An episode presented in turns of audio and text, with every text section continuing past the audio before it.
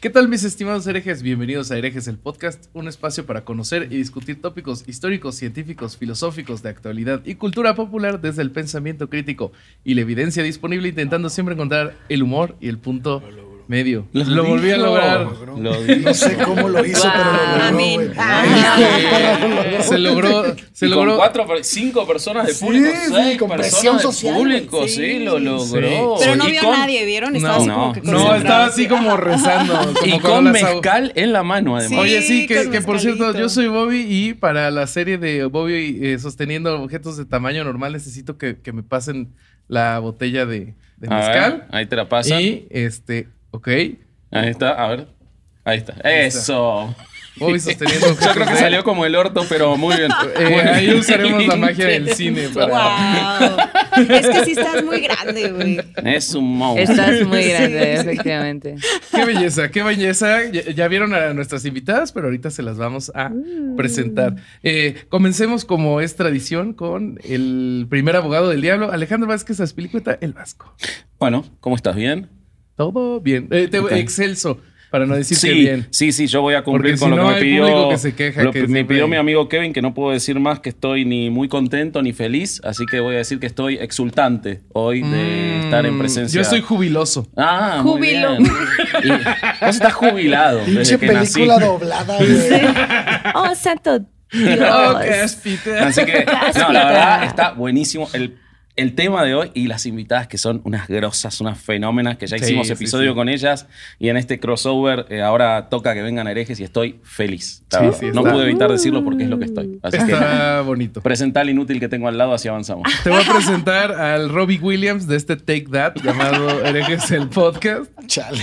Alejandro el Corsario Durán Eraña. ¿Vos decís ¿Cómo que nos va a pasar eso, que nadie se acuerde el nombre de, cuando, de los otros como Ajá, Take y That? solo van a decir el Corsario. Sí, sí, estaba el corsario. Sí, es ¿Qué el- pedo? ¿Cómo están? Este, temerosos de que te vayas y nos dejes sin trabajo. Yo ando medio pedo, güey. porque- Ay, le acabas de dar un traguito nada más. Nada más necesito No. tres, güey. Tampoco es muy es como suave. que. Pero muy contento. De, además de las invitadas, el tema de hoy está con madre. Se va a poner muy bueno porque, pues, no es algo común, ¿no? Que hagamos, güey. No. que este, hablemos de, de, de cosas paranormales y además de cómo fueron fraudes en su momento y todavía en la actualidad, pero cómo fueron descubiertos y cómo también autoridades de la época, eh, científicos o eh, personas con ideas muy, muy bien este, plasmadas en, en la sociedad, fueron los que acreditaron este tipo de situaciones y que los hicieron más famosos de lo que Ya empezó el capítulo y no presentamos a Sí, los no, no, el No, se es un intro, es un intro, es un intro. Ah, Allá va, allá va. Ando pedo, Se está, se está vengando de todas las veces que no lo dejamos procede hablar. a tomarle. Sí. Vamos sí, a sí. presentar ahora sí a nuestras invitadas de honor.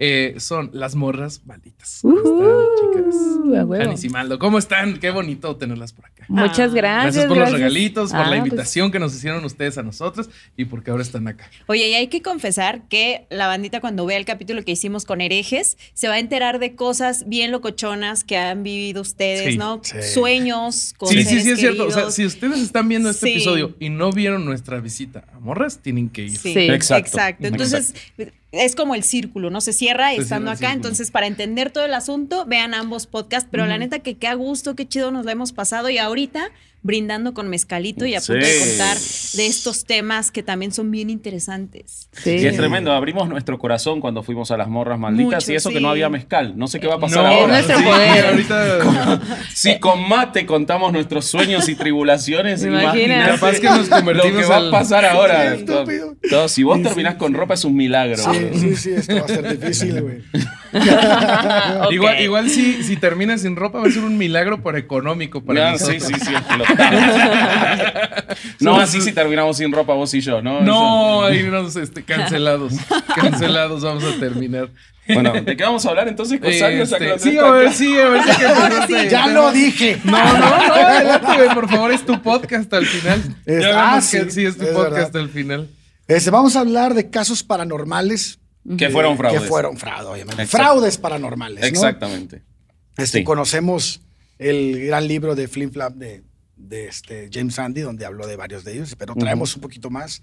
Este, Sí, traemos como más evidentes, ¿no? Me parece. Actualizados. Como más este, de, de esos que son tan, tan in your face y Sí. que aún así intentan hacernoslo pasar por, por paranormales. Eh, ¿En qué orden vamos a empezar? Estas cosas que se deberían hacer en preproducción y no cuando ya Yo- estamos yo en creo el que aire. deben de empezar las invitadas. Yo Sí, que empiecen las invitadas, Yo sí. también. ¿Cómo? Pues O sea, ¿cómo así? Justo como empezamos a hablar de este libro del James Randi, que pues este, este personaje en los 80, pues 70s, 80s, ¿no? Pero sobre todo como que en los 80s había más, salieron más este tipo de personajes de telequinéticos y esas cosas, ¿no? Entonces, en la tele eh, se vio en los 80s varios programas donde llegaban eh, personajes diciendo que podían hacer esto eh, o aquello, ¿no? Entre ellos yo traje algunos que estuve viendo porque también ahora en este momento buscar estos programas de esos clipsitos es una joya. Sí. Se Claro, ve increíble. Está todo. Uri Geller es buenísimo para ese tiempo. Era muy amigo de Michael Jackson, Uri Geller. Sí, Sí, muy amigo. ¿Habrá ido a Neverland? Sí, se pelearon después y tuvieron ahí como que. Sí, Mira. sí, sí. Uri Geller sigue vendiendo shows. Sí, todavía. Sí, Eh, sí, Era sí. el que doblaba las cucharas. Ese ¿no? mero, Sí. ese mero. Y que justo con, con James tuvo. Ajá, sí. Pero ese me pareció muy interesante por el hecho de que incluso, bueno, obviamente fue a varios programas, pero decía que había estado ahí eh, con científicos y que lo habían eh, intentado como analizar y que no habían podido. Entonces como que ahí subió su, Claro. su nivel. Hay, un- hay una, hay una razón de eso y es que en la Primera Guerra Mundial, o sea, toda la gente que perdió, obviamente perdió muchísima familia en esa, en esa guerra, mucha gente este, empezaba a buscar a sus antepasados por medio del espiritismo. Por Claro. eso el espiritismo explotó de esa manera en ese momento y, des- y, y toda la generación que, que vivió eso, pues se la transmitió a los que siguieron y fue por eso que al- en las próximas generaciones tenemos casos como el de Uri Geller, como el de como hay, hay varios que Hay varios, aseguraban, sí. incluso, No, pero Houdini no. Houdini los desmentía. no, Sí, ese era Houdini. James Randi, ¿no? No, Sí, y Houdini. Randy. Ah, Houdini Houdini también los desmentía. Houdini los Sí. desmentía. El- el- Houdini tenía la pelea con Arthur Conan Doyle, con el Arthur autor Conan de, Doyle, de Sherlock Holmes. de- pero Arthur Conan Doyle genuinamente creía en todo eso. O sea, no, no entraba dentro de los Sí. fraudes paranormales. Arthur Conan Doyle era un creyente en el espiritismo genuinamente. Yo les traigo un caso Y- de él, de las hadas. Y sus Oh. experiencias, pero no eran desde el fraude. O sea, él no quería lucrar con eso. No, porque hecho- era- al final él fue el que dijo, ¿saben que esto es un fraude? güey?" Ah, mira, mira, pero bueno, la interrumpimos a Maldo. Sí. Maldo estaba con. con Ajá, los- sí, como que este, entre esos casos me llamó mucho la atención y es el que les traigo, que es el de Hydrick. Ver, ver, que es este, este vato, está muy interesante y esto es como, termina, bueno, termina mal, pero termina muy mal, pues, ¿no? Este James Hydrick era maestro de Kung Fu. Y haz de cuenta que decía que tenía poderes telequinéticos y podía mover objetos. Por ejemplo, uno de sus como trucos más famosos era poner lápices como a la orilla de la mesa y los podía mover. Y luego podía mover eh, las hojas, ¿no? Pasar de una hoja a otra, entre, entre va- otras varias, ¿no? O sea, trucos absolutamente inútiles. ¿sabes? No, Miren son- lo que Sí. puedo no hacer necesito yo. las manos para leer. Ajá, ajá. Necesito un ventilador. nada más que me Pues, Pero mira, por ejemplo, en esta época serviría para el TikTok, ¿no? No Ah, estás viendo Ah, sí. Ay, Pero sí, muy inútil, ¿no? Como, como si tuvieras el poder de levitar 15 centímetros nada más. Oh, sí. Ah, para- sí, güey. por, Sí. un- por un milímetro. De brincar tortillas, güey, en el caso. Pues el caso es que, o sea, está. Digo, también refleja mucho lo que, como sociedad, como éramos, ¿no? En los Claro. ochentas, porque en, en esos clips que son súper fáciles de encontrar, tú lo buscas y ya, o sea, si vas directo, ¿no? Eh, la gente en los programas de televisión, o sea, el silencio y cómo todos se Claro. sorprendían, ¡wow! Lo movió. O sea, era como, no lo puedo creer, porque todo el mundo como que buscaba hilos o algo que pudiera detener, ¿no? Mm, como sí. lo, lo básico que es cómo lo puedes mover, alguien, lo está, alguien más lo está moviendo, ¿no? Entonces, el vato se vuelve muy popular por, por tener estos poderes, ¿no? Popular grado que hay un culto alrededor de él. No. Ah, no mames. No. Les dije que termina mal.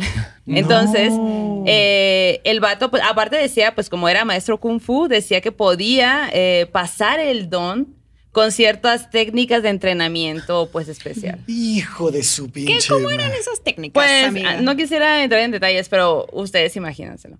Bueno, el caso. Suena como estos Eh, yogis, entremos ¿no? en No, no es detalles. sexual. Quiero Yo creo entrar que en hay que entrar en Yo también. Suena Sí, como los como que sexual. dan cursos de tantra yoga, ¿no? Ah, mm, De que pues- si traes a cinco amigos. no, Ajá.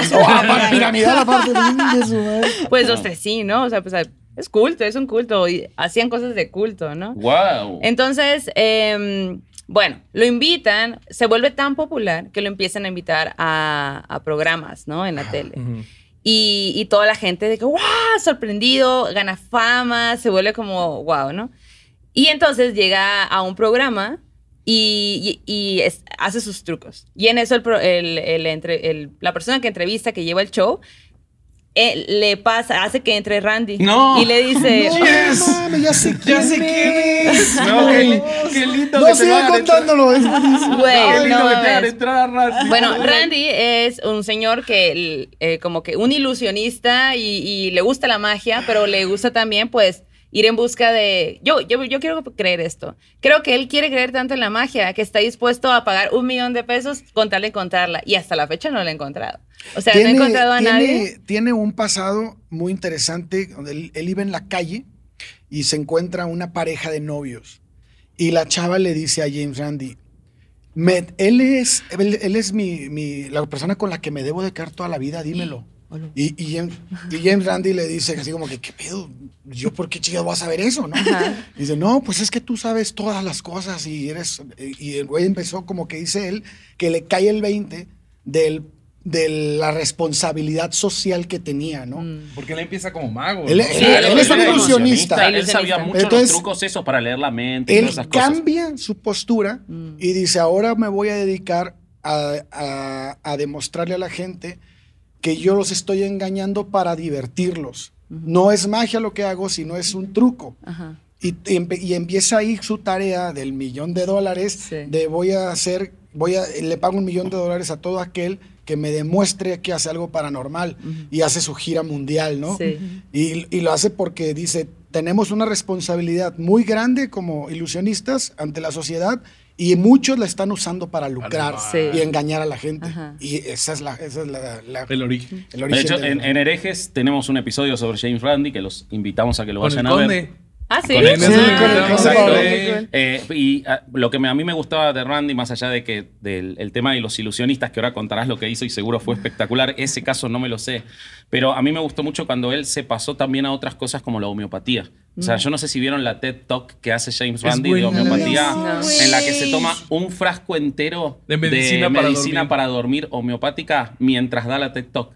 Para decir, o sea, estos te dicen que tomando dos te vas a dormir. Yo me voy a tomar el frasco entero para demostrarles que no Y sirve además para hay nada. una indicación de peligro, ¿no? Sí. De si te tomas más de tanto, este, se toma todo el frasco y da toda la tat y por supuesto no le da sueño porque no Son servía para nada. sí. Murió después, pero. ¡Ah! No, vivió como 100 años. Como Sí, 180 años De hecho, después, murió casi en la pandemia. Era un ñomo, un ñomo Sí. inmortal. Era O sea, pero no por No, la no, ya pandemia, de por viejo, Ya estaba Muy grande. O grande. sea, cuando yo estaba 93, viendo, 94 años ajá, cuando yo estaba viendo estos videos, ya se veía grande. Sí. Pues sí, Sí. o sea, ya murió muy, muy Sí, grande. Les sí, recomiendo el documental de Anon Slayer de él, es muy bueno. Sí. Qué cool. bueno. Oye, pero ¿y entonces Pero pues Sí, entonces sí, sí, está sí, sí. esta onda, ¿no? De que le dice, yo le voy a dar un millón de pesos a quien sea que me diga que sí puede hacerlo, pues, ¿no? Como que un bote, o sea, no le creo a nadie, pero si hay alguien, quiero saber quién es, pues, Ajá. ¿no? Como que me gusta esa, esa ondita. Entonces, el vato, eh, este que les estoy diciendo de Hydrick, eh, va al programa, hace sus trucos, los mismos que, o sea, como que, ah, esos son los buenos, ¿no? Y lo hago y todo, wow, y de esto otro, wow, y no sé qué, ¿no? Porque aparte se vuelve muy famoso porque eh, le sacan un truco de que, ok, puedes mover este billete que vamos a poner en esta estructura. Ah, Simón, pero le vamos a poner una pecera arriba. Entonces va, va a, no hay, o sea, está todo No hay sellado, posibilidad de pues, ¿no? contacto. De que, ok. Y lo mueve, güey. Y a partir de ahí también toda la gente, ¿cómo pudo haber hecho eso, güey? ¿Cómo lo hace, no? Bueno, entonces, eh, Randy, por su, por su, o por su parte, se puso a buscar, como diciendo, a ver, ¿cómo puede estar haciendo esto, no? Y el vato dice, güey, ya más o menos creo cómo lo está haciendo. Entonces, se entera que va a estar en ese programa, habla al programa y le dice, ¿qué onda? Invítame pues para platicar, a ver qué tranza. Y de que, bueno, Kyle, entonces hace el vato, Hydrick, hace su, su, su rutina y entonces ya le dice, ¿sabes qué? Pues aquí tengo un señor que dice que si tú lo logras te va a dar un millón de pesos y quiere estar aquí presente para verlo. Pásala, ¿no? Y entra Randy. Y, eh, pero aparte la cara de este vato está así, Yo me imagino. como que todo serio. Ya todo el valió tiempo güey. Es que. Randy ya era súper Sí. famoso Cuando- y como mago. Y lo que él sabía es que estos tipos en realidad eran otros colegas de él. Claro. Eran magos. Ajá, ¿Han y- visto ese video es- se hizo meme? Creo que es John Cena, un luchador de gringo, Ajá. haciendo cara de terror mientras otro luchador. Así me lo imagino. Sí. Pues ¿Y el caso es que mientras está, está, sí te da risa, la neta, porque ves como que todo, se queda todo serio, como que nunca habla. Y, el, y Randy entra y dice, bueno, yo nada más quiero estar aquí para ver cómo lo haces, pues, ¿no? Y ya de que, ok, vas a hacer la, la, la de, la de em, doblar la hoja, ¿no? Ok, entonces tú dices que lo puedes hacer, Simón. Ok, entonces yo te voy a poner y le pone unos cristales alrededor de la hoja porque él, hace, él dice, güey, este vato ya vi lo que hace. Tiene una técnica tan sofisticada de tirar aire que hace que eso lo, lo mueva. Entonces, eso es lo que... Vamos a ponerte este micrófono de, de súper sensible que si tú cualquier cosa, ajá, y ahí dice, mm, es que, pero necesito que me pongan música porque mis poderes, no sé qué. Se inventa una cosita Un poco de reggaetón para Sí. entrar en No. Un sintonía. poco, Hay que un poco de reggaetón lento, de ese que no Un se corrido toca hace tumbado. tiempo. Tu referencia, güey, qué pedo. Es que ya está borracho en serio. ya- sí, Hasta lo está perdimos. rojito, hasta está rojito, güey. Su hígado ya está tan mal que con una gota lo mandamos a Júpiter. Mentira. Bueno, pues Sigamos. el caso es que, eh, eh, bueno, hace eso, ¿no? Entonces le pone como que los cristales alrededor de- del libro. Era una guía telefónica en Estados Unidos, ¿no? Esto pasó en Utah. Y, Ah, mira. y pues él estaba como que intentando y se ponía y se agachaba y como que se quedaba serio y se concentraba y usaba las manos, o sea, como que hacía su faramaya, pues, ¿no? Y yo lo que leí es que decía que el programa se grabó y el vato duró como una hora y media intentándolo, pero no lo podía hacer. De hecho, cuando salió, pues en realidad tuvieron que cortar partes porque el vato no lo estaba logrando, pues, ¿no? Ay, qué Porque los cristales se iban a empañar cuando él soplara. ¿Cuál era el efecto Pues de los los cristales? cristales iban a volar, pues, ¿no? Y es iba a que- ser obvio. Ah, Bueno, yo creo se que lo a hizo, lo hizo varias veces ¿no? porque también hubo partes en las que ponía esos como chetos para, para guardar cosas en Ajá. cajas Ajá. y los esparcía así. Entonces, si tú soplabas, Ah, pues se se volaban, güey. claro. Volaban, güey. Era muy sensible. Despacito. Pero de alguna, él, él mismo dice, su técnica está demasiado sofisticada, pues, ¿no? Porque esa es la única razón. Como que el vato estudió mucho, Randy estudió mucho, como que dijo, ¿cómo lo hace? ¿Cómo lo hace? Pues de esta forma. Y él intentó, pues, simularlo hasta lograrlo. Y ahí fue cuando dijo, güey, eso es lo que está haciendo, pero quiero verlo, pues, ¿no? Claro. Entonces va y le pone estos mini retos que, pues, güey, si tú puedes hacerlo, unos cristalitos alrededor del libro no te impedirían Te doy el millón de poder, dólares. ¿no? Ajá. Y luego le ponen a hacer lo del, lo del, lo del dólar, mo- mover el billete, ¿no? Entonces le vuelven a poner la, la cosa esta, la caja, la pecera. Y entonces Randy había dado- se había dado cuenta que la pecera no era, como que si tú le ponías, no es que se quedara fija totalmente, sino que había un lado como que, que estaba en desnivel. Y ese desnivel, él lo puso a- hacia, do- hacia donde él se sentaba. Entonces, este güey estuvo un rato también queriendo mover el billete y no podía, pues, ¿no? Entonces ya llegó un punto de que dijo, es que no sé qué me está pasando, es que trabajar con este vidrio es muy difícil. Y es como, güey, lo acabas de hacer hace ratito. Bueno, el caso es que lo desmienten, ¿no? Lo desmienten y le dice, güey, pero ¿por qué lo estás haciendo? Pues, ¿no? Y él, y él dice, se avienta un verbo así de, eh, es que yo lo que quería era reconocimiento y que no sé qué, y que la, o sea, la, lo la. aceptó. Lo Pues es aceptó que, en ah, tele. No mames, si te dice lo que. Aparte lo explicaba James Randi, ¿no? Lo que quería y lo que hacía era esto y así. Ajá. Pero ya Es- lo de desenmascararlo, Es ya, una, ¿qué pena, haces, güey? es una pena y eso es lo que da bronca de estos fraudes paranormales y ahí es cuando te das cuenta de que son estafadores porque el tipo, evidentemente por lo que Maldo está contando, era un muy buen mago. Ajá. O sea, si él en vez de haber dicho yo lo hago de verdad, hubiera dicho yo soy un mago. Ajá, no hubiera habido pedo. Hubiera Ajá. llenado estadio, porque a los magos les va muy bien también. Claro. Pero Claro. claro, como lo que quieren es sacarte algo más, armar el culto, Sí. estafar, como lo que quieren no es mostrar su técnica, Sí. en vez de decir, que eso es lo que le da bronca a Brandy también y a Houdini, Sí. que ellos decían, nosotros somos magos y esta gente no respeta nuestro arte de la magia y lo quiere convertir en que tienen poderes paranormales. Ajá, Si hubieran dicho, eso ya es otra si el tipo se hubiera vendido como mago, seguro Claro. que Yo, no sabía que también. Houdini también hacía Claro, eso. Ah, todo mira. el tiempo lo hacía. Porque sí, es, sí. es de la misma temporada, el mismo tiempo de Randy, ¿no? Son más o Es menos. anterior. No, es Houdini es del anterior. principio de siglo. Sí, pero sí estuvieron- No, es contemporáneo con. Con este, con Arthur Conan Doyle. Ah, ok. Sí, ok. sí, sí, sí. sí. Pues de hecho, acá, para terminar el tema de este güey, ver. Hydrick, en el 89, güey, fue sentenciado a 17 años por abuso a menores. No. Siempre mames. terminan igual. Termina mal, güey, termina mal. Y, y, pues cumplió su sentencia y él- desde el 2015, porque el vato aún vive, desde el 2015 está alojado en un hospital de ¿Psiquiátrico? Gualingan, no Ah. sé dónde quede eso, pero pues bueno, vive, está ah, por ahí. asco, ajá.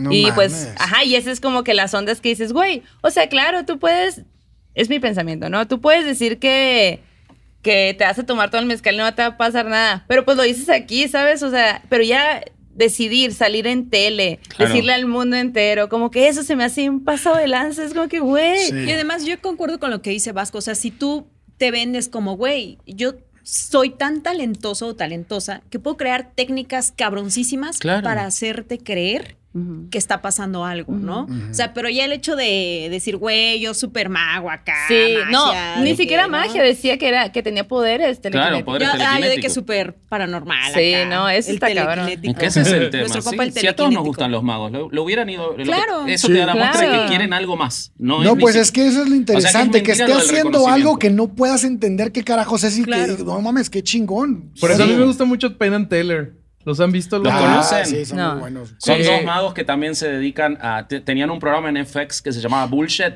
en el que Ah, sí, desmentían mon- distintas cosas. Son uno, Sí. uno gordo, ¿No grandote. fue uno Ah, discípulo y de otro Randy? chiquitito mudo Sí. que no Sí, habla. ¿no? Wow. Pero veía uno en la tele que justo era de que te ponía primero el acto, ¿no? Como de ilusión y todo, y ya luego te explicaban cómo funcionaba, Ajá. ¿no? Que te decían, Ajá, mira, sí, esto sí, hacen vi. en las peceras para que tú veas y todo. Ah, Eso sí. me gustaba mucho. Eso está Eh, buenísimo este, con Penn and Teller muchas veces hacen eso y te dicen, mira, este truco que es muy famoso funciona así y te explican el Sí. truco.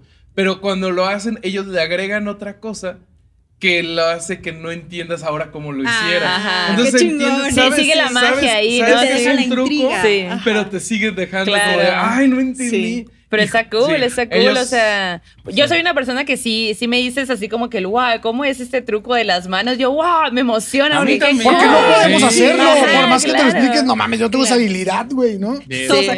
Yo Sí. quiero compartirles algo que me pasó cuando recién llegué a la Ciudad de México. Yo soy de Oaxaca, ¿no? Entonces tengo viviendo acá como unos, ¿qué será? 12 años, yo creo, más o menos. Y cuando llegué tendría yo ve- 20 años. Llegué a los 20 años. Y me acuerdo que de las primeras andadas que hice fue por el centro de la Ciudad de México, que es mi zona favorita, ¿no? Ese es mi barrio. Yo todo el tiempo ando por allá, ¿no? Y me acuerdo mucho de la primera vez que iba yo caminando, creo que sobre Avenida Juárez, casi llegando a Eje Central. Sí. Ok. Y allí, afuera de Gandhi o de alguna de estas librerías, había mucha gente reunida en torno a un vato que estaba parado, hace cuenta él, él aquí, y en medio, así había como un tramo donde no había gente, y en medio estaba bailando una calaverita. Mm. Ok. Y yo, ¿cómo hace para que baile esa calaverita? Y toda la gente, ¿cómo hace para que baile la calaverita? Y decía, y la calaverita se cae, y la calaverita se para, y la calaverita baila, y la calaverita brinca, que no sé qué, y te echaba un choro de todas las cosas que hacía la Y yo ya imaginando, y yo, wow. Yo ya bien emocionada, güey, me encanta. Cuando lo veo que lo están haciendo, me quedo porque me gusta, güey, ¿no? Sí. Y le vendían a la banda la idea de que la calaverita estaba embrujada y que ellos te vendían el truco por 10 pesos, ¿no? Entonces ya cuando tú compraba- comprabas el truco, pues te das cuenta que en realidad abrías la bolsita, sacabas la calaverita y tenía un hilo transparente. Y entonces lo que hacía el vato es que ponía un agua hasta el fondo y él tenía el otro hilo, ¿no? Sosteniendo la calaverita. Entonces como que lo único que hacía era mover el dedo. Claro, tenía y todo. mucha técnica para moverlo. Claro, ajá, entonces nunca se Mm. veía como que él estaba moviendo la calaverita. Y yo tengo que confesar que la primera vez que lo vi, me cagué y me encantó el show, güey, ¿no? sí. Compré la calaverita. Obvio, nunca pude replicar ese tremendo Es show que es que, de dio el señor, ¿no? sí. Pero me encantó, ¿no? Y al final, pues era un. Era la ilusión de que la calaverita estaba bailando, pero pues fue la primera vez que me estaba. A mí me gustan mucho esos trucos. Sí. Es que eso Sí, es lo a que pasa. La, también. ma- la magia es una técnica re difícil, está buenísima y a todos nos apasiona. ¿Nunca les pasó que les regalen una caja de trucos de magia y no puedes hacerlos? No puedes. No, hay que tener la técnica. habilidad. No, porque también tienes que dedicarle tiempo nunca. y Son gente súper habilidosa, entonces es Sí. una pena que en vez de aprovechar eso como James Randi para decir soy un gran mago, quieran estafar gente. Sí. Sí, o hacer un culto. Que güey, eso ya te pasaste. Eso ya. Ya te Que yo creo que hasta se va dando, ¿no? Como se dan cuenta de hasta dónde pueden llegar y como son unos inmorales completos, Claro. van dando un paso más allá hasta que, bueno, en algún momento, si tenemos suerte, los para la, la ley. Y si Sí. no, Si bueno, tenemos suerte. Sí. mira. Sí, Pero tenemos y como, suerte. eh, este mismo, estamos hablando de él, el de las cucharas. Sí, Uli Geller. Ajá, que de hecho usaron como la referencia de este personaje para un Pokémon. Ah, sí. Ah, O sí, sea, eso no hasta- sabía. Sí, hay un Pokémon que tiene eh, las cucharas, no sé si me ayudan a buscar. A ver, vamos a buscarlo. cucharas. A ver, a ver, o sea, ver. su nombre llegó hasta allá. Él, él tuvo que mandar a la empresa. Wow. por- ajá. ¿Cómo- cómo- ¿Cómo era? No, se llama. ¿quién? Eh, Eh, ¿Quién? El de los- el, de las- Tenedores. el de los cucharas. Uri Uri Geller. Geller. Uri Geller. Uri Geller. Kellermon. Ah, era el Pokémon se llama Cadabra. Ah, Cadáver. sí, ya sé cuál es. Órale. Sí, Qué es uno- chingón, como un sí. zorrito. Con con una gorra de Pokémon, tenés que saber. Sí, sí, yo lo tengo aquí el- atrapado. el- Aquí Ash Ketchum Si no sos un poser, Ketchum. Eh, Ketchup. Oigan, yo quiero contarles justo Sí, algo. que no la es- historia, no queremos es la este, sobrenatural de fantasmas y así, pero es algo que a mí me impactó mucho. No sé si ustedes recuerdan que en el 2000 otro rollo era como el top del programa Claro. que veías, creo que los martes, ¿no? a las Martes, 9 de sí, la noche. martes de otro rollo. Sí, entonces el miércoles todos cuando llegamos a la primaria, a la secundaria, donde usted estuviera, siempre comentabas lo que pasaba en otro rollo. ¿no? Sí. Entonces yo me acuerdo que una noche pasó un caso bien cabrón, que era de un vato que se llamaba Jonathan Reed, que él tenía eh, un brazalete que le había quitado a un extraterrestre. Y Wow. entonces él había llegado a otro rollo porque de acuerdo a su historia, él venía huyendo, ¿no? Él era de Seattle y había ya ocurrido todo este encuentro extraterrestre que él relataba, ¿no? Y entonces había encontrado tal información, ¿no? Tal nivel de información que pues lo querían matar, ¿no? Y que habían matado amigos suyos, pues como para evitar que una verdad saliera a la luz. Recuerdo que, recuerdo mucho la sensación de ese capítulo. Ayer lo volví a ver para compartírselos hoy. Está completo en YouTube. Ustedes pongan Jonathan Reed, otro rollo. Y me acuerdo que el vato que hablaba inglés narraba, ¿no? De que no, todo empezó un día que iba yo paseando con mi perra en el bosque, creo que Susi se llamaba su perra, ¿no? Iba yo con la Susi, estábamos así de que yendo por aquí, por allá, y de pronto mi perra vio algo y se espantó bien cabrón, güey. Y yo así como de que, ¿qué está pasando? Voy a ver a dónde está mi perra. Y entonces se da cuenta que hay un ser extraterrestre al que su perra le está ladrando. Les traigo paz. Ajá, Les exacto. traigo Les traigo amor. amor. Y entonces, en un gesto, el extraterrestre a- agarra a su perra y la desintegra. No, Como que la con mata, el güey. perro, no. Con los perritos, no. ¿Qué pedo? Pero qué no necesidad, sabía la regla de oro del Qué cine, necesidad. nunca con el perro. Sí, de no. acuerdo, de acuerdo. El caso es que como que mata a la perra en un golpe, en un movimiento, y dice enseguida como que, no sé si se desintegra inmediatamente, sino que se descompone la perra, ¿no? Como que entra en un estado de putrefacción e- rapidísimo y luego, pum, se desvanece y se convierte como en polvo. Y entonces el vato cuando ve esto, agarra un palo y le pega al Así yo sí le parto extraterrestre. su madre, la y entonces dice, No. traigo mi, sí, traigo mi cámara allá en el carro y se va corriendo por su cámara. aquí. Quédate aquí, extraterrestre. No, bueno, supongo que lo noqueó. Sí, el extraterrestre. El extraterrestre así, ¿no? Pero el caso es que va por su cámara, regresa y recuerdo mucho el pánico y el pinche pedo que me sacó ese audio, porque pues yo tendría, no, no sé. ¿Cuántos años tenía en el 2000? Bueno, algunos. El caso es que cuando lo vi yo estaba como de que no mames. Y en el audio del video se oye así como que un quejido, pero de él, ¿no? De que no puede creer lo que está pasando, ¿no? Y luego la respiración del Jonathan, ¿no? Que está El viendo audio esa era de su escena, cámara, De su cámara. Ajá. Y entonces no solo llega donde está el extraterrestre, sino que se ve una nave negra, ¿no? Entre los pastos ahí, entre eh, todo esto pasa en el bosque. Y el Jonathan se lleva al extraterrestre a su casa, ¿no? Y empieza a hacer estudios y junta un equipo, no sé qué. El caso es que pasan muchas cosas paranormales y entre esas que el vato se queda con un brazalete del extraterrestre, ¿no? Ok. Y el vato huyendo en todos estos Me encantó lados, que el extraterrestre saca gang. Así sí. a leer. Sí. Pero ves el extraterrestre, si lo buscan ahí, extraterrestre de Jonathan, de Ya Jonathan Reed. gangsta, gangsta extraterrestre. ¿Boy nos dejó? Sí. Tiene Sí. dos horas viendo el. Ajá, sí. No mames, Sí. ahí está, güey. Pero imagínate ver eso Que en el aparte lo 2000. guardó como en papel Claro. aluminio. En papel aluminio. Ajá. De hecho, lo metió en una nevera porque pensó que estaba muerto, pero en el video se ve cómo abre sus ojitos. No. Y hace así. No. imagínate eso en el 2000, Parece pues todos crudo. cagados. Yo siento que todo el país estábamos cagados de miedo de lo que estaba pasando, porque además el vato te vendía la idea de que no, yo lo traje aquí a otro rollo, no fui con noticieros, no fui, vengo huyendo porque confío en los mexicanos, los Un mexicanos programa me más serio que Sí. encontré de Sí, periodismo. claro, claro, otro claro. rollo. Y ahí Después estaba- del monólogo. Ahí es, ahí está, sí. Y luego, quieren Oh, monólogo, oh, oh, oh, Espera, yo- extraterrestre en la sala. Güey. Jordi entrevistando al extraterrestre. No. Entonces, ¿cómo te sentiste? ¿Por qué abriste los ojos? No mames. Güey, cabrón. Pero ahí en ese tiempo, pues Jordi creo que solo estaba en ese momento en la producción. No me acuerdo si se ve a cuadro. Pero el caso es que el vato te cuenta toda esa crónica. Y bueno. Según esto, el vato, después de contarte todo esto, te da testimonios, así un chorro de información, todos de que, güey, ya ponte el perro brazalete, ahí lo tienes. Y además el brazalete estaba en una caja, como que en un tubo, ¿no? Y el vato decía que él había usado el brazalete, el Jonathan, y que había conectado, ¿no? Con, lo, con pues, los extraterrestres y que se había desaparecido y no sé qué. Wow. Y el brazalete tenía símbolos, ¿no? Era linterna verde, boludo. Era- Más o- yo creo que sí. Pero sin perro. Sí, Yo creo que sí, ahora sin perros. Qué triste. Güey, triste, güey. bueno, pues todo el mundo quería que se probara el, braza- el brazalete y todo el mundo quería saber dónde estaba el extraterrestre y más detalles, pero el vato no lo estaba dando, ¿no? Y Jaime Maussan estaba también muy impactado compartiendo testimonios de cómo al vato le habían quitado la identidad en Estados Unidos, de cuánta gente había muerto y todo. Bueno, Jaime Maussan. Acaba el programa diciendo que, eh, que no, eh, eh, creo que Jaime comenta algo así como de que usted no quiera ver todo hoy. El domingo en el Metropolitan vamos a tener un show en donde No, vamos a no. compartir, bueno, no una conferencia. Oye, es que si está Jaime Maussan en la, en Ya, la mesa, ya ya, valió. madre, güey. Donde mentira, vamos a compartir más detalles sobre este caso y ustedes van a poder conocer más videos de este ser que no sé qué, y todos en televisión nacional de por qué, por qué, pero cagadísimos. Y bueno, pues ya nunca se volvió a hablar al respecto, ya no recuerdo qué pasó, pero sí recuerdo que muchos nos quedamos así como de que tengo miedo, tengo miedo. Y bueno, hace un como dos años escuché eh, de todo un mucho, que es el programa que tiene Jordi, tiene Ajá. uno de ovnis. Y entonces allí Jordi cuenta esa experiencia. Dice, güey, un día llegó Jaime Maussan y estaba bien emocionado porque decía, güey, tengo un caso, caso, güey, y se los comparte. Pero Jordi cuenta que el Maussan hasta lloraba de la emoción que Estaba le generaba. convencido el tipo. De que, ajá, de que eso era un caso y una evidencia real. Y le dice, güey, tenemos la evidencia, tiene un brazalete. Y fueron a ver al Jonathan, dice a su hotel, que tenía un chorro de guardaespaldas, entraron a una habitación, como que les enseñaron el brazalete, pero no se lo ponía, no se lo ponía, no se lo ponía.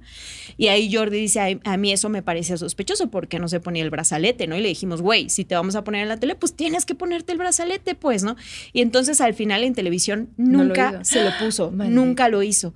Y bueno, pues todos dice, hasta brindamos, creo que estaba Lalo España ahí, cuenta Jordi. Rosado, ¿no? Y todos estábamos emocionados realmente, fue un putazo, todo el mundo estaba viendo ese programa.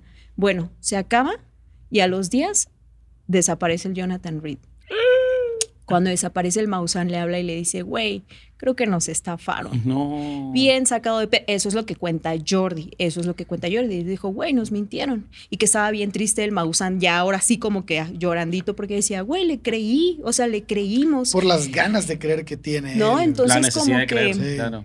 Valió verga. Y bueno, me puse a buscar videos ahí en el internet y a- encontré uno de hace como seis años donde está eh, Jaime Maussan en un programa, Sí. en Universo Infinito, se llama ese canal de YouTube. Entonces un vato lo entrevista, muy agudo el vato diciéndole, pero A esto, Maussan. a Maussan. Ajá. Y entonces le preguntan del caso de Jonathan Reed y Maussan hace seis años lo que decía es, güey, eh, bueno, no sé si la entrevista es de hace seis años, pero el video es de hace seis Sí. años. Y el Maussan le dice, güey, ¿tú tienes evidencia de que el video es falso? Y el, el entrevistador, pues, no, pero tampoco tengo el video original. ¿Tú lo tienes? Y Maussan, pues nadie lo tiene. Y el vato, pues, entonces, ¿cómo podríamos saber si es fake o real si no tenemos la copia original del, del video donde se ve todo esto extraterrestre? Y bueno, el Maussan defendió el caso, dijo que no era que fuera falso en realidad, pero que Jonathan Reed sí había mentido en el caso. No decía, por ejemplo, dijo que una de las personas involucradas murió asesinada por la policía e investigando nos dimos cuenta que había muerto por una enfermedad. X, ¿no? Entonces dice, yo desde hace tiempo estoy buscando a Jonathan Reed, dice O sea, ya nunca resurgió. Nunca, ya no... nunca lo volvió a ver. Órale. Desde nunca lo volvió a ver. O, bueno, eso es lo que comenta. Dice, yo aún tengo preguntas. Yo lo que quiero preguntarle a Jonathan Reed es por qué mintió. Porque si tenía una verdad, pero rodeada de mentiras, eso le quita credibilidad Sí. definitivamente a lo que estaba compartiendo. Sí, y también te hace dudar que cualquier cosa haya sido verdad, ¿no? Y yo creo que un- poco Maussan lo que está es defendiendo su propia, su propio eh, prestigio, Prestigio. o, su- o incluso su propia credulidad de decir, no, pero una parte yo no tengo pruebas de que sea falso, cuando no podés invertir la carga de la prueba así. Si no te podés Sí. probar que es verdadero, Sí, sí, sí. tenés que dudar de que sea verdadero, sobre todo si lo presentás en televisión. O sea, Claro. muy responsable presentarlo en televisión nacional así y quedarte a la mitad. Es lo que sí. Sí, Ahora- además cuando te venden el show para el domingo, dices, güey. A mí lo, me- lo único me que me hace, me hace- me llama la atención del caso, ¿no? Que seguramente el tipo era un estafador, gastó unos mangos en contratar gente, se armó unas cosas. Les y puso trajes así lo negros cobró- a los lo amigos. cobró Tú estás mamado. Tú eres Sí, mi guardaespaldas. ponte- Bobby, tú estás grandote. Bobby, vente. ponte aquí.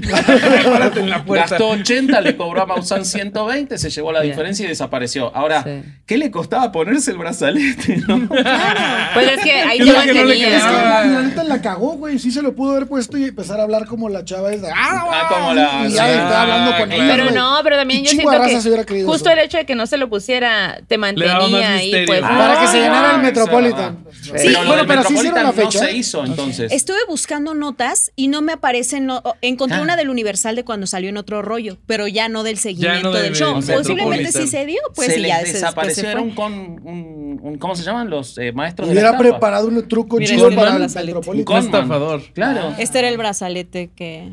No, es buenísimo. Mamalón y todo. Es de la Mujer Está Maravilla. chido. Pero se veía fregón, Sí. o sea, y tú Hay lo que ves y mandar a dices, hacer unos, güey. Sí, la neta que sí. Merch de. Sí, exacto. Oye, pero Lo es que sí- también- Sí, no, sí. adelante, amiga. Como que la onda de que cuando están en tele, mm, yo dudo todo, güey. Sí, o sea, sí. como que en Sí, producción todo sí. lo puedes truquear, pues, ¿no? Incluso, eh, este... Apagar las luces, güey. O sea, como Sí. que algo así pudo haber pasado. Sí, lo que hacía este este güey, el Randy, era que a, a un personaje también pasó como que, ok, ahí va a venir, pero no lo dejen, no lo dejen salir de aquí, no va a tocar nada, no puede ver el set antes, no puedes, no puede nada así. Y de hecho ese día cuando él hizo sus, su- sus trucos, no pudo hacer nada. Porque, o sea, como que todo lo puedes truquear, pues puedes hacer Sí. un movimiento una- muy rápido y cambias una cosa por Hay un, otra. hay un caso que alguien movía cosas en una cajita y movía un- un- una cosa en específico, la movía. Y, él, y Randy se dio cuenta del truco. Entonces le, le pagó a alguien para que en la utilería le pusiera una gota de pegamento justo a la cosa que él Ah. movía. Y, este, y, y dijo, bueno, si su poder es tan grande... Ah, Lo porque lo que, creo que donde lo que, lo, que hacía, lo que pegaba era lo que hacía que lo demás se moviera. Era como un imán, algo Sí, así. sí, No sé cómo está bien, pero, pero le, le dijo, bueno, pero le avisó, yo, yo voy a ver tu utilería. Y voy, no vas a saber qué voy a mover. Dijo, no, pero no puedes mover nada. No, sí, porque si tienes poderes, Puedes hacer vale madre que yo mueva, ¿no? Ajá. Entonces ya alguien se dio cuenta que traía imanes en la cosa esa. y- Pero a lo mejor había usado cola loca y pega de locura, entonces. Cabroña, güey, cualquier cosa, güey, ¿no? Comercial no no es patrocinado. patrocina. No, no, debería, no, no, no, debería. estamos- estamos bien así. Oye, pero sí, a mí me sacó un pedo cuando lo vi. Sí. Ahora que lo volví a ver, reviví el temor que tuve cuando vi aquella vez. Y yo digo, güey, ellos Yo ganaron tengo como con el eso, en recuerdo generar toda la vago. O sea, yo me acuerdo lo Sí. del Metropolitan, pero Sí. no me acordaba del video, no me acuerdo. O sea, Sí, del- muy del extraterrestre. yo sí me güey, acuerdo, de- ¿no? yo no me acuerdo del video extraterrestre, pero sí me acuerdo de- del vato que traía un, Claro, yo allá no llegaba a otro rollo, así que Sí. yo todo eso me lo perdí, Sí. pero me parece Pero, por espectacular. Se los ejemplo, voy a pero- pasar. Te pero perdiste. Te de la del poeta, güey. del- El poeta, El poeta es lo mejor, güey. Igual lo del poeta se me hace más falso que la No, pero ya lo aceptaron, fue falso. De hecho, el poeta da la, explicación y todo de que. Pero Ahora quiero saber qué era el poeta. No, güey, tienes que ver el poeta, Está muy bueno. te lo ponemos en un contenido para Patreon. Dale, por favor. Vamos a analizar el poeta Te, Está para te subo la apuesta en un contenido para Patreon con las morras malditas. Ah, sí, sí, sí.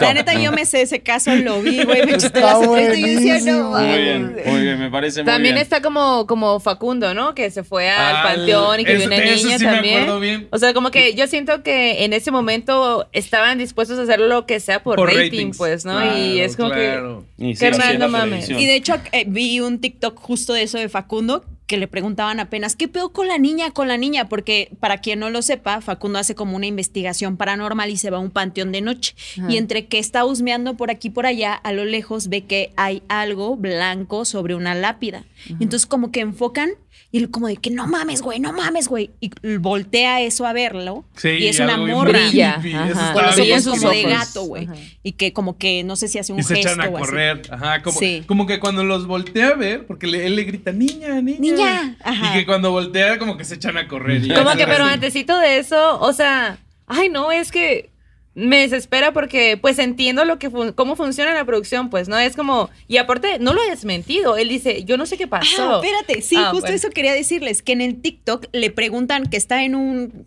podcast con alguien y todo el mundo las preguntas que tenían para Facundo es ¿qué pedo con la niña? Claro. Cuéntanos de la niña. Y entonces el vato contesta como de que qué triste que tu highlight sea lo de la niña, güey. Cuando has hecho no sé cuántos programas de Lo televisión. han metido no al bote cuál, 70 veces en 70 países distintos. Bueno, pero. eh, Y todos o sea, es un flaco que vive del espectáculo y de hacer- Claro. ha hecho siempre eh, cosas como Sí. incluso algunas. Ahorita tiene con el que hoy escorpión dorado, ¿no? Exactamente. Ajá. Entonces es un showman. Me parece distinto. Es evidente Sí. que Facundo no vive solo de haber visto a la niña. El chabón No, es un pero showman. se estaba no riendo lo va a desmentir. Ajá, no lo va a desmentir Sí, no. porque no tiene necesidad. Claro. Pero al no desmentirlo y al dedicarse a tantas cosas tan eh, triviales.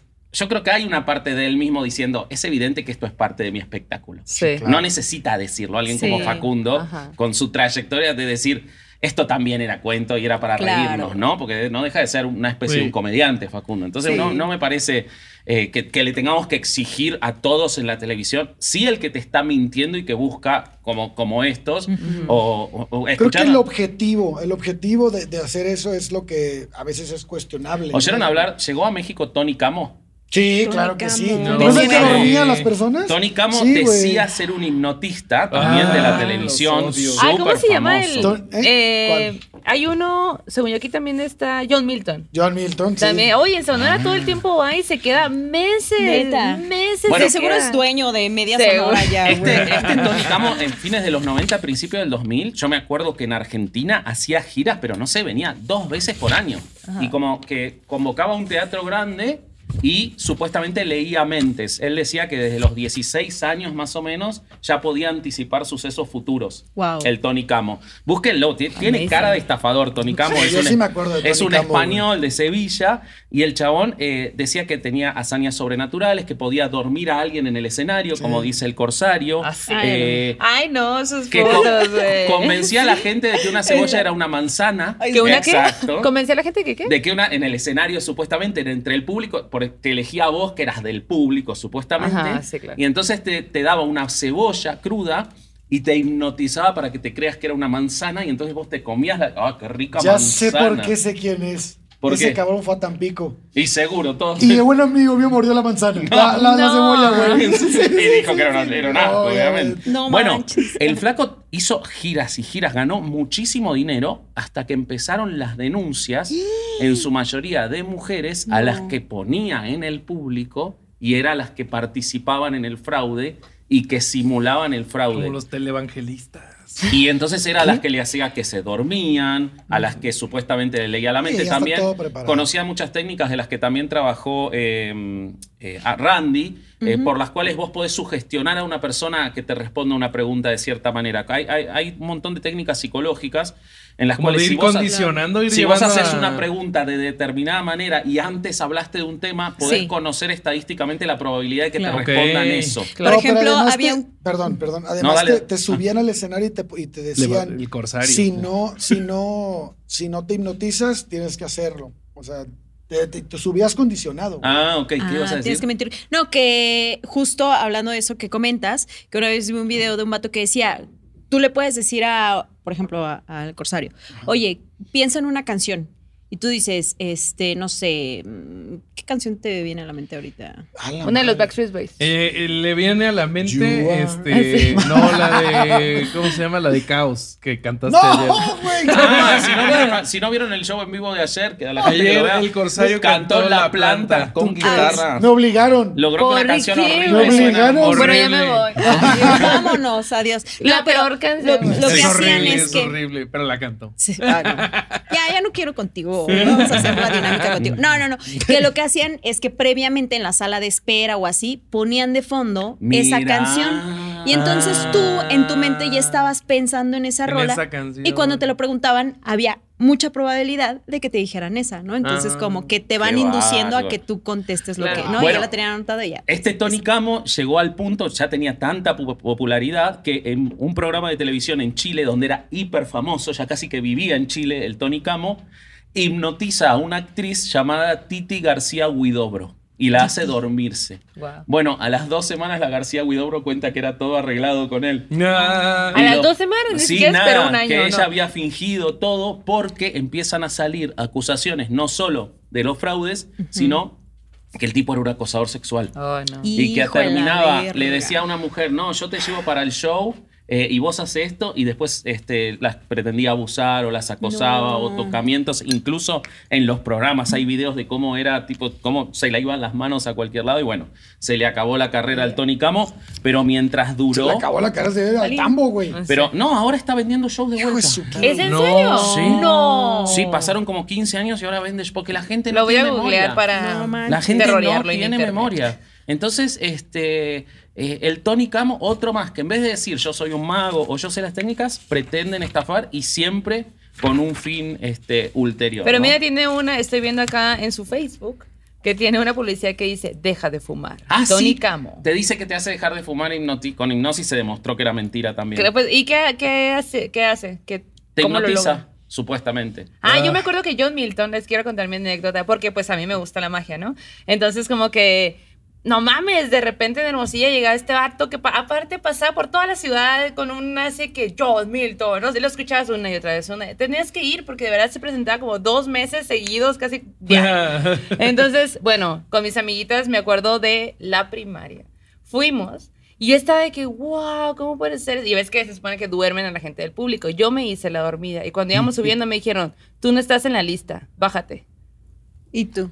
Ah, cabrón. Ay, Pero se supone que estoy dormida. bueno, y luego ya no, yo me fui al público como que no entendiendo de, pero ¿cómo? O sea, ¿cuál lista? o sea, como, pero pues, ¿por qué te dirían eso? Pues, claro, ¿no? porque Claro. había una lista si me dormiste. Ajá, claro, ¿no? con eso debería ser suficiente. Y luego, despuésito, de- bueno, hacen su show y todo el pedo. Y me acuerdo muy bien porque eh, les hace este escenario de que es el fin del mundo, ¿no? Y como ellos están hipnotizados, se están creyendo que se están muriendo. Y hay un vato que empieza a llorar así, pero de verdad con una desesperación, con una impotencia de que no, no me puedo morir virgen y que no sé qué, la mar. Y toda la banda se empezaba a reír y no sé qué, la, la, la. Pero decían cosas que tú dices, no lo dirías porque qué vergüenza, estamos hablando que es Sonora, güey, Sonora, hay que cuidar un chingo de ese tipo de, de cosas, ¿no? Y yo como que, qué loco. Y al final decía, bueno, todos los que tengan problemas como de aprendizaje, que quieran aprender inglés más rápido, no sé qué, quédense y nos vamos hacia atrás y ahí yo trabajo con ustedes para que les para abrir su mente y que el conocimiento no. la la la y yo de que tenía güey yo me acuerdo que era porque me acuerdo muy bien con las amiguitas con las que fui creo que era sexto de primaria y en ese momento a mí me fue como brincó. me brincó de qué raro siento que está muy raro Claro, Sí. claro, sí. Qué y John. Milton se sigue presentando por ejemplo Sí. Sí, Qué miedo, sí, la gente no tiene memoria. Bueno, yo les voy a platicar de un caso que, este, bueno, ya hemos hablado mucho, bueno, unas dos, tres veces en el podcast de- del caso de Guadalajara de las hadas, ¿no? De- Sí, sí, está buenísimo. Bueno, hubo un caso, caso. muy cabrón, este, que salió en un número de Navidad en el año de 1920 en la revista londinense Strand. Eh, presentó un artículo del eminente y célebre escritor Sir Arthur Conan Doyle, el creador de. Sherlock Holmes, que estábamos hablando hace rato de él. Y bueno, les voy a platicar resumido porque leerlo va a ser un poco aburrido. Pero el caso es que a Donald, a este Conan Doyle le dijeron, oye, hay un, hay unas niñas que fotografiaron, que se fotografiaron con unas hadas y un gnomo. Ah, Creo que yo he visto esas fotos. Sí, Sí, fueron famosísimas, No las vieron, las fotos están buenísimas. No. Las súper- paso, aquí las tengo. nenas están bailando y las haditas que son como nenas también bailando arriba, flotando. Están buenísimas las Wow. fotos. Sí, sí, sí, sí. Ahorita se, la- se las voy a pasar. Vamos. Y yo. Se las voy a pasar Fueron por aquí. hiper famosas a principios de siglo. Ah, ya, ya las encontré. Sí, sí, las había visto. Sí, sí, sí, sí. sí. Mira, ahí denle. Ay, Ah. Ahí denle. Ahora, vuelta. Ni una más. Qué corsarios Y sos, este, eh, rompiendo todo. Sí, ese es el libro de Flim Flam de James Randi. Ahí saca él las fotos. Pero bueno, el chiste es que le dijeron eh, no mames, estas niñas sacaron estas fotos, no tienen ninguna este, experiencia en fotografía, por lo tanto no pueden saber Y los ángulos bien trucos, hermosos. ¿no? güey. Acá de que Ninguna No lo sé, experiencia. no lo sé, eso está sospechoso. Los, los ángulos no tienen trucos, no sé si vieron las que seguían, ¿sí las vieron? Ajá, ajá. Este, y, y, este, pues es un caso que, que está bien cabrón y no, hay- no, no hay manera de, de encontrar que, que hicieron qué años son esas? 1920. 20. 1920. Y, Arthur Conan Doyle quería creer. O sea, era. I Claro. want Y to esto pasó en Estados Unidos. Sí. Ajá. No, esto es en Inglaterra. Inglaterra. Ajá. Y este, en Leeds, creo que fue en Leeds. Ok. Y bueno, el, el chiste es que Conan Doyle le dijo, oye, pues, pues tú, este, ve a ver, porque la persona que le dices, aparte, un experto, güey. Un experto, pero un güey súper creyente en cosas paranormales, ¿no? Y le dice, oye, güey, ve a verlo y dime si es verdad. Entonces él se lanza a la casa y empieza a ver las fotografías. Es una niña de 9 años y una niña de 16 años. Y entonces salen las hadas y entonces él manda a estudiar estas fotografías. Lo interesante del caso es que todas las personas involucradas en la investigación de las fotografías eh, son personas sumamente creyentes en estos casos. Ujú. Entonces ya por ahí, ese, obviamente pues no era del conocimiento de todos, que todos eran súper creyentes, pero oye, después con la investigación se dan cuenta, ¿no? Y entonces, este, los expertos empiezan a decir, güey, es que no hay manera en la, de la que estas fotos sean falsas. Ujú. No hay sobreposición, es una sola toma, es una cámara que solo puede hacer este tipo de, de fotografías y no hay manera de agregarle otra, ¿no? Ujú. Otra toma. Entonces, bueno, ¿qué vamos a hacer? Mándalas a otras personas. Y, y todas las personas a las que van mandando empiezan a, a confirmar que son fotografías que, que, este, que son este, reales. Güey, me cago. Estaría, ¿dónde vamos? Sí, Todos y- vamos a buscar Sí. el El problema es Quiero que mis fotos. uno de ellos dice, no solo son reales, sino que hay movimiento de los hadas. O sea, No. eh, y, ah, cabrón, ¿cómo que hay movimiento? güey? Sí, en una sí, foto, sí. a los Harry O Potter. sea, las alas estaban moviendo, güey, al momento de tomarlas y eso es, no se puede refutar, güey. Y entonces, bueno, no le voy a hacer el cuento tan largo porque nos vamos a tardar un chingo, pero el chiste es que todo, el, todo el- el- la investigación de Randy empieza a, a darse cuenta que todos tienen que ver en el, en el fraude. Ajá. Ah, y el que está al final siendo engañado es Conan El Doyle, pobre. Conan Doyle. Sí, güey. Ay, no. Hasta que él, eh, hasta que Leo Conal dice, güey, no mames, esto ya no me está cuadrando, pero ya mucho tiempo después. Y empieza a, este, pero no dice nada, güey. Y entonces al final el que te explica toda la forma en la que, en la que se actuó es Randy. Y te dice, sí, pero nadie dijo que la niña de 16 años trabajaba en un lugar de fotografías No. y tenía y, y se movía dentro de todo este No, medio y nadie le puso atención a eso. O sea, nadie, nadie estuvo cuando lo- la reveló, haz de cuenta, ¿no? Y, Ah. y- y además, este, invitaron a otros güeyes que eran como eh, autoridades en, en el- en las cosas paranormales Ujú. de la época. Y entonces, se- se- me encanta porque se quieren subir todos al tren, güey, ¿no? Entonces, dice, no, pues vamos a verlas. ¿Dónde es donde ven las hadas? No, ahí en la cañada. Y, ah, pues vayan a la Ah, no, sí, sí las vi. Y no, y pensaba, ¿y dónde están? No, es que solo las niñas las pueden ver, güey. Ah, ¿qué? nah. Tú Ah, crees, no, seguro ya no puedes. Entonces traigan, traigan a un güey que sea una chingonería en esto. Y no, pues lo llevaban y. ¡Wow! Yo sí las pude ver. Y no Claro. solo vi lo de las niñas, vi más. El nuevo Así, traje. no, el nuevo traje del rey. Ajá, Exactamente. güey, I want to claro. believe. El nuevo traje del Y rey. entonces empecé, se empezaron a subir al tren del mame hasta que ya fue insostenible. ahora, Claro. No mames, no sé, Ah. aquí no está pasando absolutamente nada. Y yo siempre cuento esta, esta anécdota de una tía mía que cuando pasó lo de Guadalajara, yo le, yo le pregunté. Y ella fue la que me dijo, ¿vieron un hada? ¿Encontraron un hada en Guadalajara? Y yo, tía, las hadas no existen, güey. Y dice, no, no, no, es que sí, es, es- ahí está, mira, velo. Y la madre ya lo vi, yo, no, pero pues, no existen las hadas, tía. Y a la semana fue como que, no, era un fraude. Y le dije, pues sí, tía. se te dijo, tía. le digo, tía, pero ¿por qué creíste en eso, güey? Y me dice, no, pues es que yo tenía muchas ganas de creer que sí existían las hadas. Y sí, que está buenísimo creer que existen. Eso Sí. podemos Sí, coincidir güey. todos en que está buenísimo. Ojalá, Sí. sí, estaría Como los duendes. Porque hay tan, hay- a ver, hay una cosa cuando, cuando pasan todas estas cosas. Hay tantos seres increíbles en la naturaleza. Increíbles, tantos que hay. que en realidad sí podría existir. O sea, no es que está fuera de las posibilidades. Lo que pasa es que no hay ninguna evidencia de que existan y es tan simple como eso. Pero las cosas increíbles que... O sea, ex- si vos me pones un ornitorrinco y un hada, ¿qué te parece más probable que exista? hada, y, sí, y sin embargo existe el puto ornitorrinco. Sí, sí, sí. Un capibara, güey. Capibara, capibara. Pero el ornitorrinco es mamífero, pone huevos y... Güey, y un roedor de este Tiene- tamaño, qué verga. Tiene cola de castor, Sí, cuerpo de nutria, Sí, un sí. pato, De producto de, hecho, una orgía, Al ¿no? principio O sea, pensaron que eran que los cocían cuando se los Sí, descubrió. está bien cabrón, güey. Entonces vos decís, ¿y sí podrían y existir? son venenosos, güey. Ah, también. ¿sí? Son Sí, venenosos. tienen un aguijón. Un aguijón Ajá. en la aleta, güey. Entonces, Wow, sí podrían existir hecho- las hadas. Ahora, la realidad es que nadie pudo dar evidencia que cada vez que alguien dice que hay hadas, se descubre el fraude. Eso es lo triste. La mayoría de los animales de Australia son así de, no mames, sí, qué pedo con eso, güey. O estos gusanos que luego hay en las selvas que de pronto ya empiezan a sí. salir, ¿no? Más en TikTok y en todas esas Güey, el mismo que ajolote, pues. o El ajolotito, güey.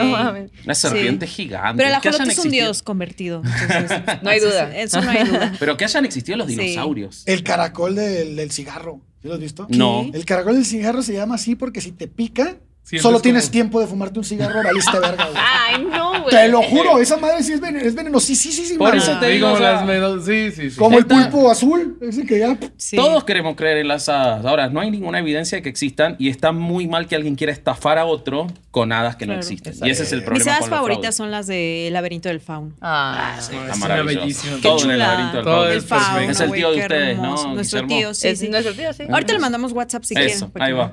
Vean. Ahí va para el Huele a hot Patreon. cakes. ¿Quieren- Bueno, quieren- cerremos, cerremos. Vamos que a queda cerrar. poco tiempo, vamos con lo tuyo. Eh, Vamos a cerrar con otro fraude fotográfico. A ver. A ver. Eh, si quieren, se los voy a mandar por WhatsApp para A que ver, los puedan ver en sus, en sus celulares. Pero vamos a hablar tantito de William H. Mumbler. Este güey, a, en- a mediados del siglo XIX, se dio cuenta por accidente que podía tomar fotografías de la gente, obviamente, con este, pero con sus seres queri- queridos que habían perdido. Ah, qué hijo de perra, Ay, mi abuela tenía una foto con su mamá muerta. Mi bisabuela. Ah, pero ese Ese arte es- de fotografía pero está increíble. Ay, sí, sí, les mandé, les mandé si un archivo con Sí. muchas de las fotos que tomó este, este Ah, era virus. Y este, él, se, él se dio cuenta Wow, qué sin chingonas. querer que podía hacer esto porque se toma un autorretrato y sale como, como una figura de alguien más. Órale, sí. Entonces va con uno de sus amigos espiritistas y le dice, oye, mira, me tomé aquí una foto con un espíritu, con un espíritu. Y el amigo espiritista se lo super cree. Y dice, no mames, güey, está verguísima. Y entonces a la semana, una cosa así, ya estaba publicado en un cree? montón de diarios de, de Esa me encantó. Sí. Ah, o sea, lo agarraron como. Lo tomaron antorcha, como güey. cierto. Sí, sí, sí, sí. Ay, güey. este güey eh, primero vivía en Boston Ajá. Y empezó a además cobrar otra persona atrás. 10 dólares por retrato, que era más o menos cinco veces lo que vale un retrato normal. No.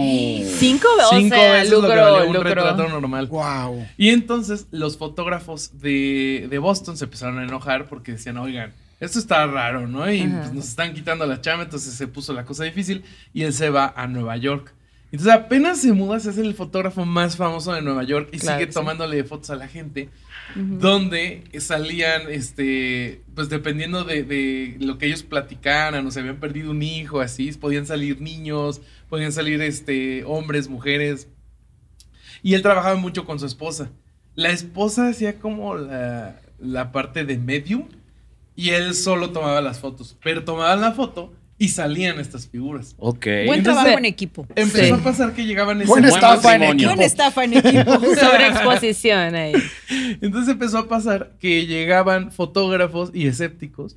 Y, e incluso hubo uno que le apostó 50 dólares, o sea, lo que valían este, cinco de sus retratos, que ya valían cinco veces lo de un retrato normal, le apuesta 50 dólares a que tome una foto de él que, y que él pueda ver todo el proceso de revelado y que no, eh, no lo descubra. Y si ve todo el, pro- eh, eh, todo el proceso, no encuentra el fraude y además él dice que, que salió, creo que es su esposa, ¿no? alguien muy cercano a él. O sea, estaba re bien hecho. Ajá, sí, sea, estaba muy bien hecho. Pero lo que no entiendo es cómo hacía para que se parecieran, pues. ¿no? Ahí voy, ahí vamos, Ah, ahí vamos, ahí vamos Y a te eso, vamos sí, a dejar sí. con la duda.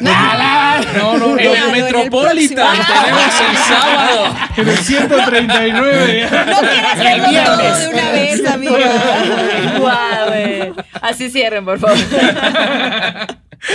Pues, Entonces. este, eh, otra vez los fotógrafos se empiezan a enojar y en, en una de las asociaciones de fotógrafos lo denuncia. Entonces empieza un juicio de, de que él estaba cometiendo un fraude. Y entonces, del lado de este, él empiezan a testificar todos los que habían sido sus clientes, los ex escépticos, y tenía una defensa increíble que le costó un dineral.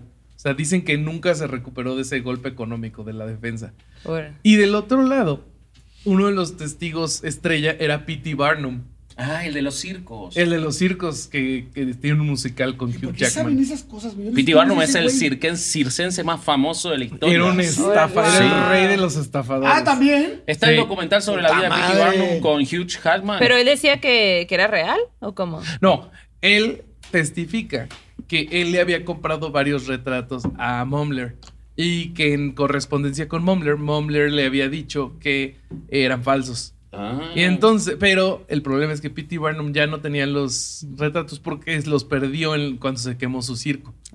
Entonces, entre que no tenía los retratos y que todos sabían que era un estafador, se les cae el, el, este, el- la, la acusación. Órale. Entonces el juez dice, pues yo estoy convencido que no existe lo que este señor está intentando demostrar, sí, o esto- pero pues es que no me están dando argumentos para, para presentar cargos. Y pues ya el tipo este, se vuelve a mudar a Boston, muere en la pobreza. Y, como sabemos que hacía el, el, este, era una doble exposición. Sí. Porque después se demostró que muchas de las personas que salían en las fotos incluso seguían vivas. Oh, Ah, Entonces, y que era el ¿qué deseo de creer. es?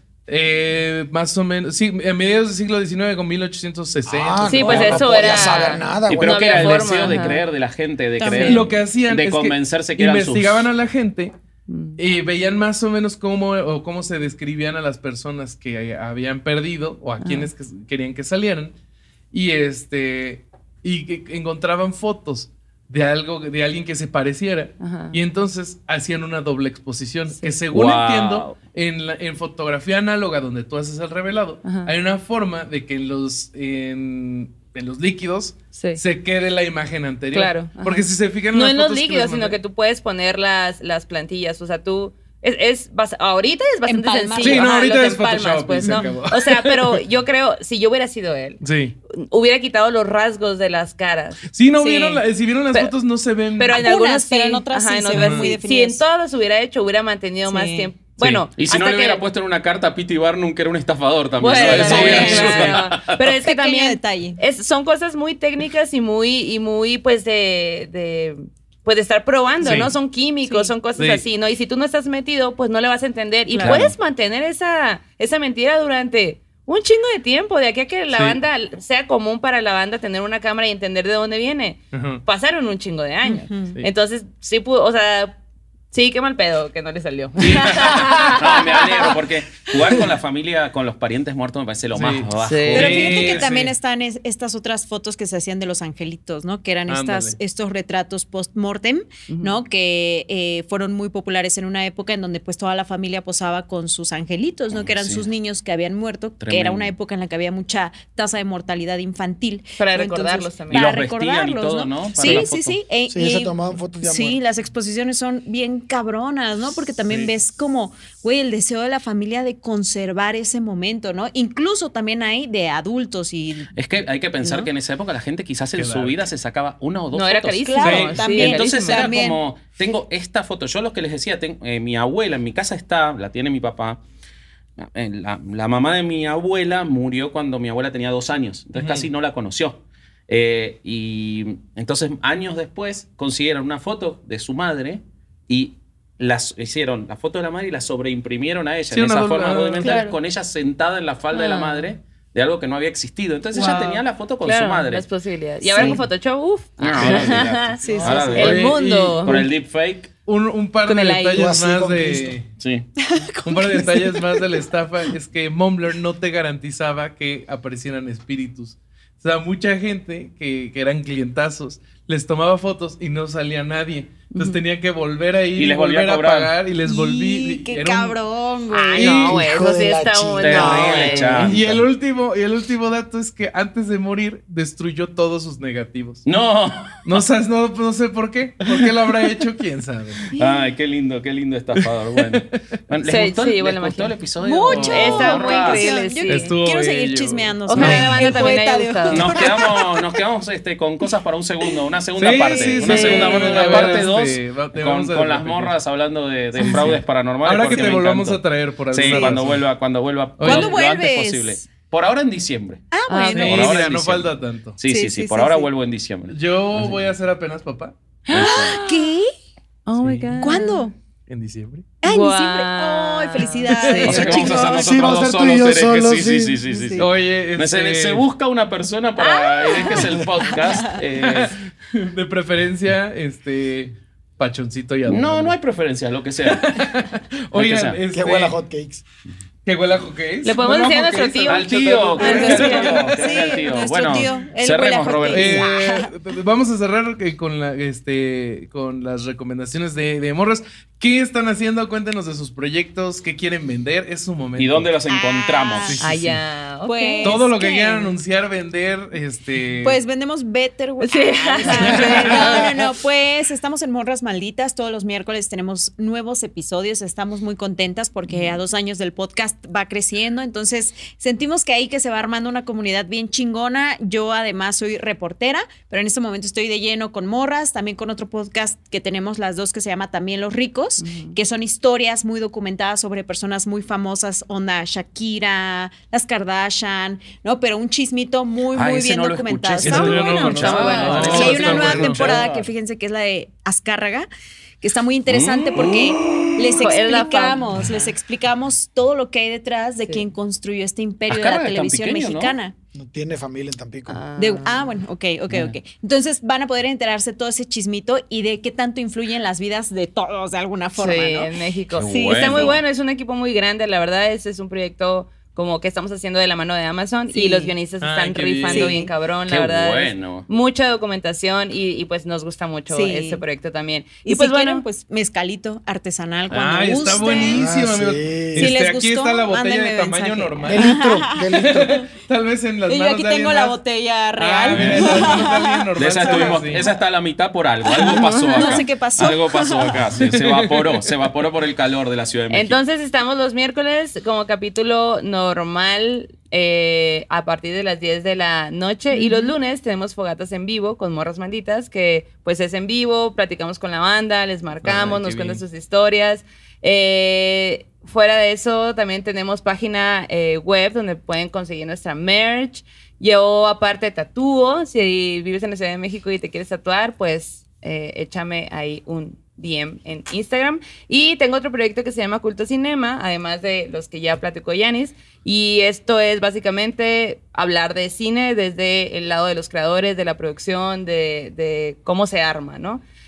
Y bueno, Qué bien. en todos todo los eso links van a estar en la descripción. todos, ¿Cómo estás todos. en Instagram, amiga? yo estoy como Maldo Maldita. Yo como Eso. arroba la Yanis con J Mérida, eh, la Yanis Mérida, y estamos en todos lados como arroba morras malditas. Excelente, excelente. Y bueno, y nosotros acabamos de estrenar eh, merch. eh, vayan a Chunchos, Guau. búsquenlo. Sí, Está muy bueno. uy, Me están está. tocando la barba mientras trato de hacer un anuncio. Este es el problema de estar juntos. Ven, por Zoom estas cosas no pasan. Eh, y Ya Estamos estrenando, bueno, cosas muy nuevas, todavía no lo vamos a anunciar por acá, pero presten atención que se vienen cosas buenísimas que llevamos grabando, por eso estoy acá, eh, además de para ver a las gigantescas morras, malditas. Eh, Bueno, yo no y, tanto. Ah, y sí. bueno, ¿y qué más? ¿Y qué más? Eh, y bueno, y Patreon, es el año de herejes en Patreon, no paramos de subir contenido. Cuando así nos que- desmonetizan en YouTube, Sí, Patreon es lo que nos suscríbanse, salva. suscríbanse a Patreon que este, cuando nos amenazan las sectas, zafamos en Patreon, así que eh, los necesitamos ahí y tenemos una comunidad hermosa y nos vemos en vivo y somos cada vez más, así que eso nos hace muy felices y él es Bobby.hereje y él es el Corsario.hereje y yo soy Vasco.hereje. ¿Cómo son como niños chiquitos molestándose Sí, entre todo el ustedes? tiempo. Los hombres no crecemos. hombres, sí, cosas de hombres. De hombres tontos. Sí. Y bueno, que tenés que decir algo. Sí, y este fue otro domingo de no ir a misa y escuchar herejes el podcast. Venga, Adiós. vámonos. Jazz hands. Bye, Bye, gracias. day that we really lived. We We will never get this back, so make sure that you take it in. Take a breath of the air that surrounds us. Enjoy this encounter. The people around us are more than just people. Their love that has found us. Despite all the boundaries, they actually found you. Perú y tampoco sé preparar mate. ¿Ahí está? Matera de Perú. Sí. Claro, no sabía que Ojalá los peruanos tuviéramos un amigo, mate. ¿no? Que Ojalá que fuera- tuviéramos a alguien conocido que... Pues supiera cómo se hace. Exacto. Pues sí. Bueno, listo. Yo les voy a conseguir yerba antes de irme. Yes. ¿Qué tipo de hierba? Ajá, yo, mm. La única yerba es la yerba mate, papi. Lo otro es hierba. Si es yerba con Yerba. Si Yerba. es Ah, yerba. yerba. Un mamerto. La única yerba es la yerba mate.